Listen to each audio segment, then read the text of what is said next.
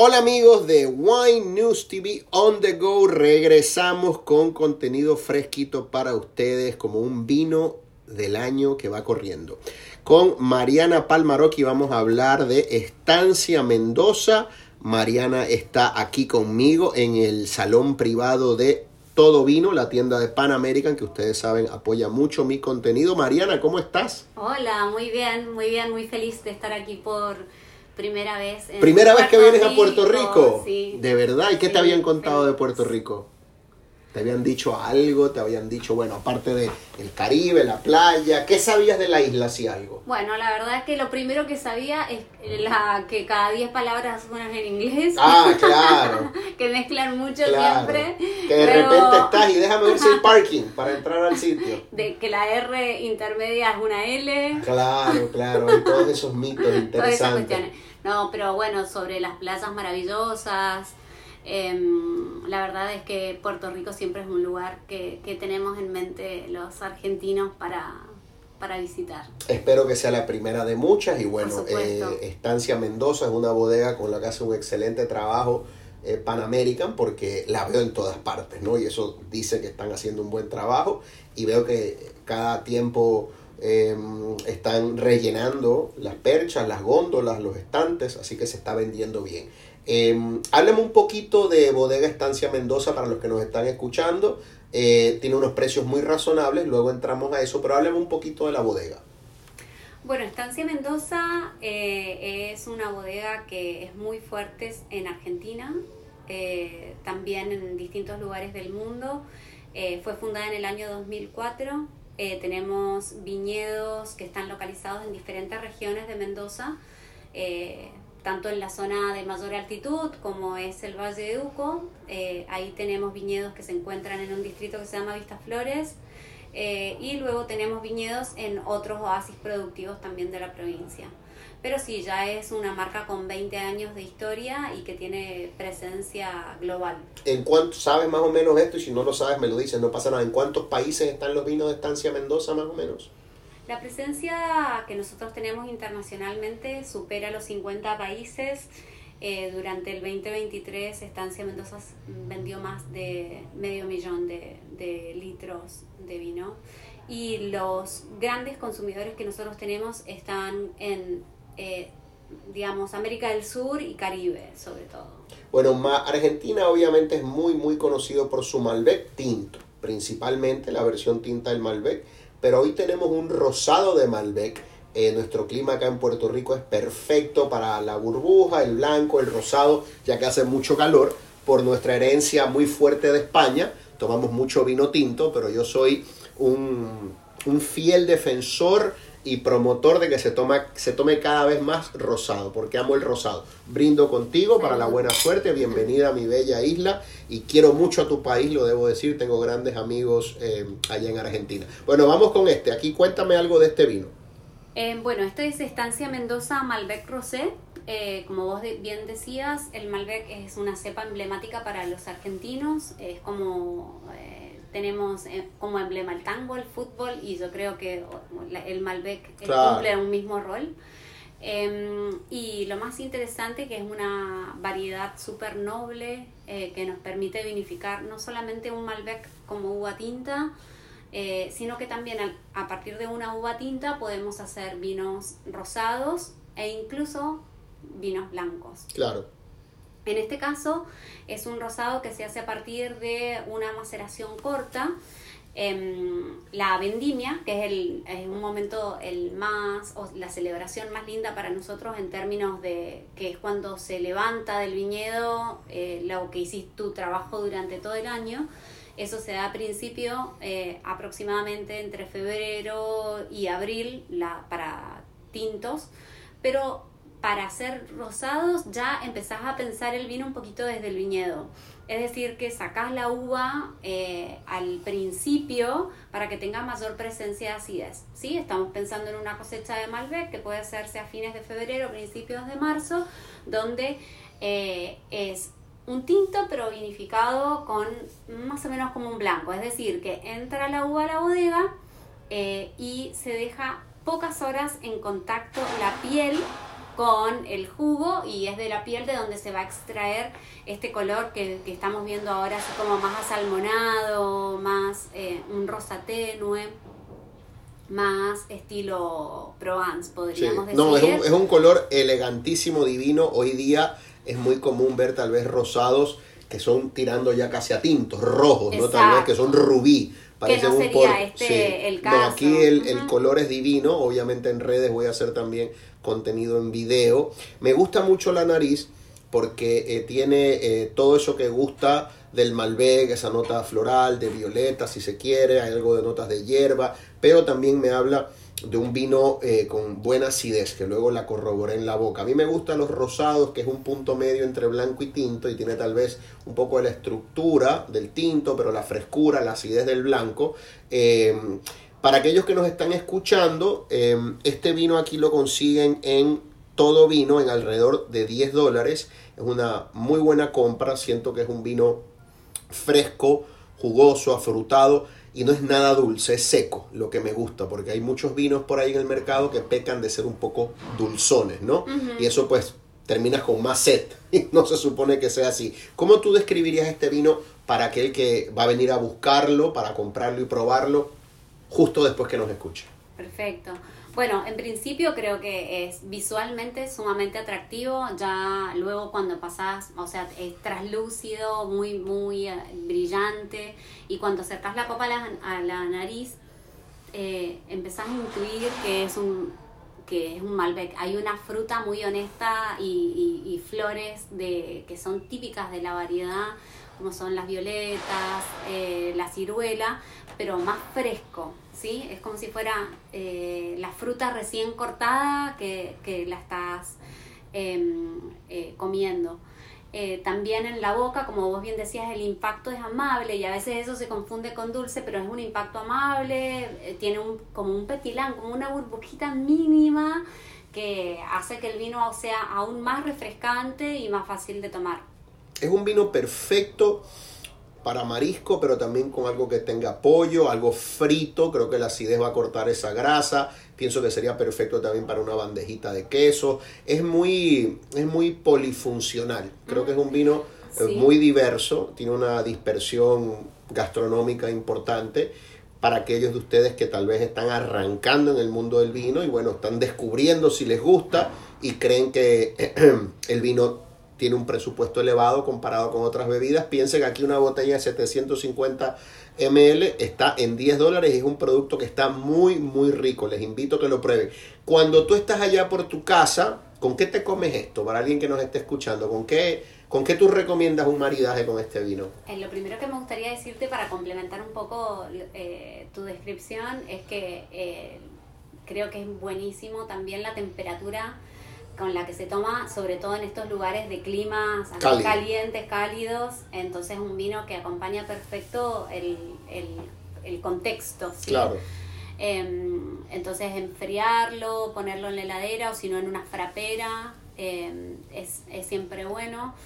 Em, creo que, que, que, tiene dos como respuestas te puedo dar. Una que es un vino que si lo quiero tomar solo, o sea, el vino en una conversación con un amigo o con un grupo de amigos va perfecto porque no es un vino que sí o sí tengas que estar comiendo porque por la complejidad, sino que podés tomarlo solo. Y en cuanto a maridaje, yo creo que eh, puede ser en, cuanto a maridaje regional, o sea, para maridarlo con algo bien argentino, puede ser con unas empanadas. Una empanada de pollo, me sacaste la palabra de la boca. Con unas empanaditas iría muy bien también con todo lo que es mariscos. ¿Sabes con eh, quién iría divino? Algo que yo amo de tu país, que acá lo consigo. Tengo muchos amigos argentinos porque mollejas con limón, tostaditas. La grasa de la molleja. Eh, sí, la frescura y la acidez del vino limpia y bueno, y sumado a lo crocante de por ahí la molleja. Sí, tostadita y con limón, algo de limón. Me da un regreso en boca, un retrogusto lindo de albaricoque, de algo de fruta de hueso, que lo, lo noto como dijiste, una, muy afrutado, ¿no? Sin ser dulce o goloso, sino afrutado. Porque la fruta realmente tiene su azúcar natural, pero toda fruta debe tener algún tipo de frescor, ¿no? Tiene algo de frescor.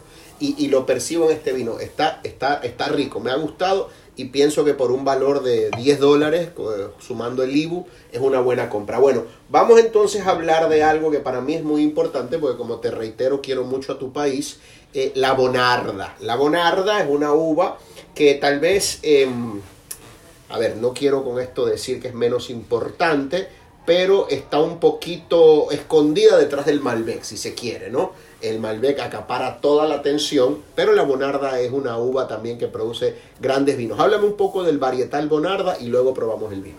Bueno, eh, en principio eh, la Bonarda es una variedad que eh, es muy importante para Argentina en cuanto a, digamos, hectáreas cultivadas, es muy importante, de hecho, en nuestra compañía, en lo que respecta a, a Estancia Mendoza, nosotros tenemos 2.300 hectáreas de Bonarda y 2.000 de Malbec.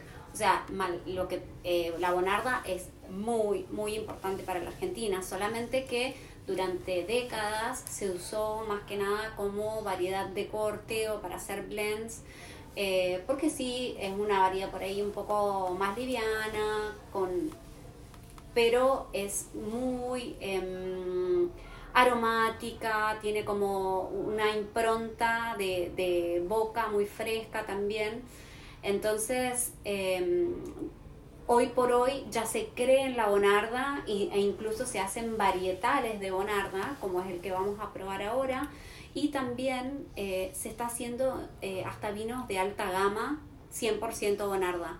Es decir, que una variedad que durante un tiempo estuvo un poquito bastardeada o un poco dejada de lado, eh, hoy por hoy está cobrando protagonismo y se están haciendo vinos 100% de la uva y tratando de justamente resaltar la tipicidad de la variedad. Eh, cuando lo probemos vas a sentir que tiene como una situación, yo no sé cómo le dicen, como al lollipop acá del... Como no, no, estoy, estoy impresionado, Mariana. A ver, déjame contarte algo. Y le acabo de hacer un gesto a mi querido amigo Fernando que está acá con nosotros.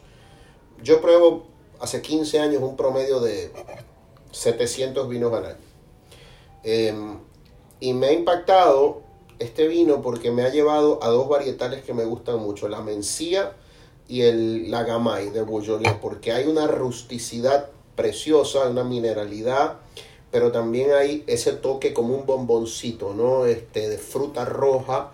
Encuentro precioso este vino. Nunca lo había probado. Eh, hay algo salino en la boca también. Hay una nota preciosa como una ciruela, eh, unas plums. Eh, hay muchas cosas pasando aquí, que es un vino precioso, muy lindo este vino, de verdad. Felicito a Estancia Mendoza porque tiene una, nariz muy expresiva, muy, muy expresiva, que te cautiva. Y este vino está más o menos en 13 dólares, lo que me parece una, una cantidad muy, muy, muy razonable si tomas en cuenta de que está hecho con, una enorme calidad. O sea, es un vino que está muy rico, está realmente rico. Me, me he quedado sorprendido. Sí, sumado a eso, que me parece también como interesante para resaltar, es que es muy armonioso en lo que te genera en la nariz y luego en la boca. Porque vos a la hora de acercar un vino a la nariz te genera expectativas y hay veces que esas expectativas como que se dan o no se dan, ¿no? Y en este caso sentís como mucha fruta, frescura eh, en la boca, en la nariz y luego cuando va a la boca el vino mantiene como esa misma em, paleta aromática a lo que se suman unos taninos, pero fíjate que unos taninos bastante suaves, redondos. Voy a hacer una reseña separada de este vino porque eh, tengo mucha gente que le gusta la garnacha, la garnacha mediterránea y me llevó un poquito unos ribetes garnacheros. Aquí este vino está divino. Te soy franco, no he probado muchas bonardas, tal vez 10 o 12 bonardas, porque acá de nuevo en el mercado nuestro, Argentina típicamente llega Malbec, Malbec. Cabernet Franc, que está haciendo mucho ruido, por supuesto el Torrontés también en blancos, y claro, llegan grandes Chardonnay, grandes Merlots, eh, algunos Syrah, pero Bonarda por alguna razón no llega mucho, y qué pena, ¿no? Y a la misma vez, qué bueno que estoy probando esto y que lo puedo reseñar y la gente que me está escuchando, tal vez si usted quiere aventurarse y probar algo distinto, diga, voy a probar la bonarda que me vendió el gordito de Wine News TV. Está muy, muy rico este vino, lo felicito. Eh, en cuanto a maridaje, acá si viene alguien a comprar este vino y se lo va a llevar a su casa, con su esposa, con sus amigos, ¿con qué iría? También yo creo que este es uno de los vinos que si vos querés tomar, eh, ordenar en un restaurante, por ejemplo, un vino y que te acompañe tanto en la entrada como en el principal como en el postre, la Bonarda es una excelente variedad. Es decir, que con un vino vos podés maridar toda la comida.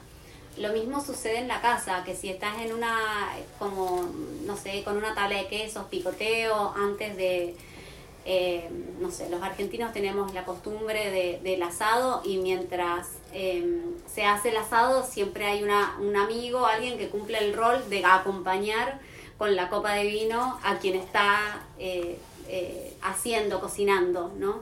Entonces me parece un, un, excelente vino para maridar con carnes, con carnes pero tiene, asadas. Pero tiene pasta, tiene salsa, o sea, aguanta una pasta roja, tiene, Sí. tiene acidez, mejor dicho, es lo que quiero decir.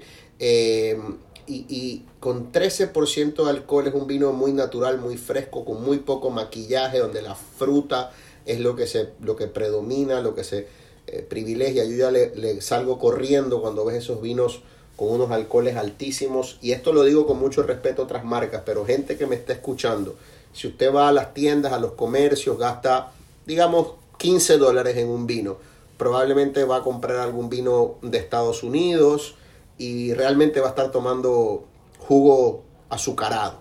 Lo digo con mucho respeto. Este Bonarda es una belleza porque es muy afrutado, pero tiene cierto elemento de un, de un misterio que va asociado a una uva no tan conocida y por supuesto a un saber hacer, ¿no? Los, los, argentinos están haciendo la bonarda muy bien hace muchos años, realmente le felicito, he quedado muy sorprendido con este vino, creo que está ya entrando desde ahora en mi categoría de, de las mejores cosas que he probado eh, por debajo de, de 15 dólares, está Sí. muy, muy rico. Es un vino que siempre se caracterizó por ser over delivery, digamos que eh, es muy recomendado por costo-beneficio. Es un, en Argentina le decimos también como caballito de batalla. Es algo que vos vas, lo vas a comprar y te va a gustar seguro. O sea, no tenés que asumir ningún tipo de riesgo. Y eso sucede como con toda la línea eh, dentro de los varietales de Estancia Mendoza. Te felicito Mariana, felicito a todo el grupo de Estancia Mendoza, a los amigos de Fecovita, qué delicioso este vino, gente que me está escuchando, sobre todo acá en Puerto Rico, porque nos escuchan como en 17 países, pero si está acá en Puerto Rico, por favor, en los puntos de venta donde esté ve la Estancia Mendoza, Bonarda, pruébelo, es algo distinto, creo que iría espectacular con una hamburguesa jugosa, pero al mismo tiempo podría ir divino con una pizza, eh, aquí hay unas notas eh, y lo dice la etiqueta, anisadas como de, de, de, de, las Maraschino Cherries o las Morelo Cherries, unas cerezas. Está precioso este vino. Estoy, estoy muy, bueno, muy impactado. Brindo, a... por, brindo por este Bonarda y voy a hacerle una, una reseña que típicamente no hago reseña separada a la entrevista, pero cuando pagas, digamos, 40 dólares o más, o 30 o más por un vino, se supone que ese vino te conmueva, ¿no? Que ese vino sea un vino extraordinario o por lo menos muy rico. ¿sabes? Si pagas más de 50, que sea extraordinario. Pero, como decimos aquí, que hablamos mucho en inglés, at this price point, en este precio, ¿no? En este ren renglón de precio, es un, es un best buy. Uh -huh. Es un best buy. Brindo, brindo bueno. por eso. Bueno, gracias por escucharnos. Recuerden suscribirse a nuestro podcast y compartir este audio con sus amigos amantes del vino. Gracias una vez más a Pan American, a todo vino, a todo su equipo de trabajo por el apoyo que me dan. Nos vemos en la próxima. Un abrazo y chin chin. Chin chin.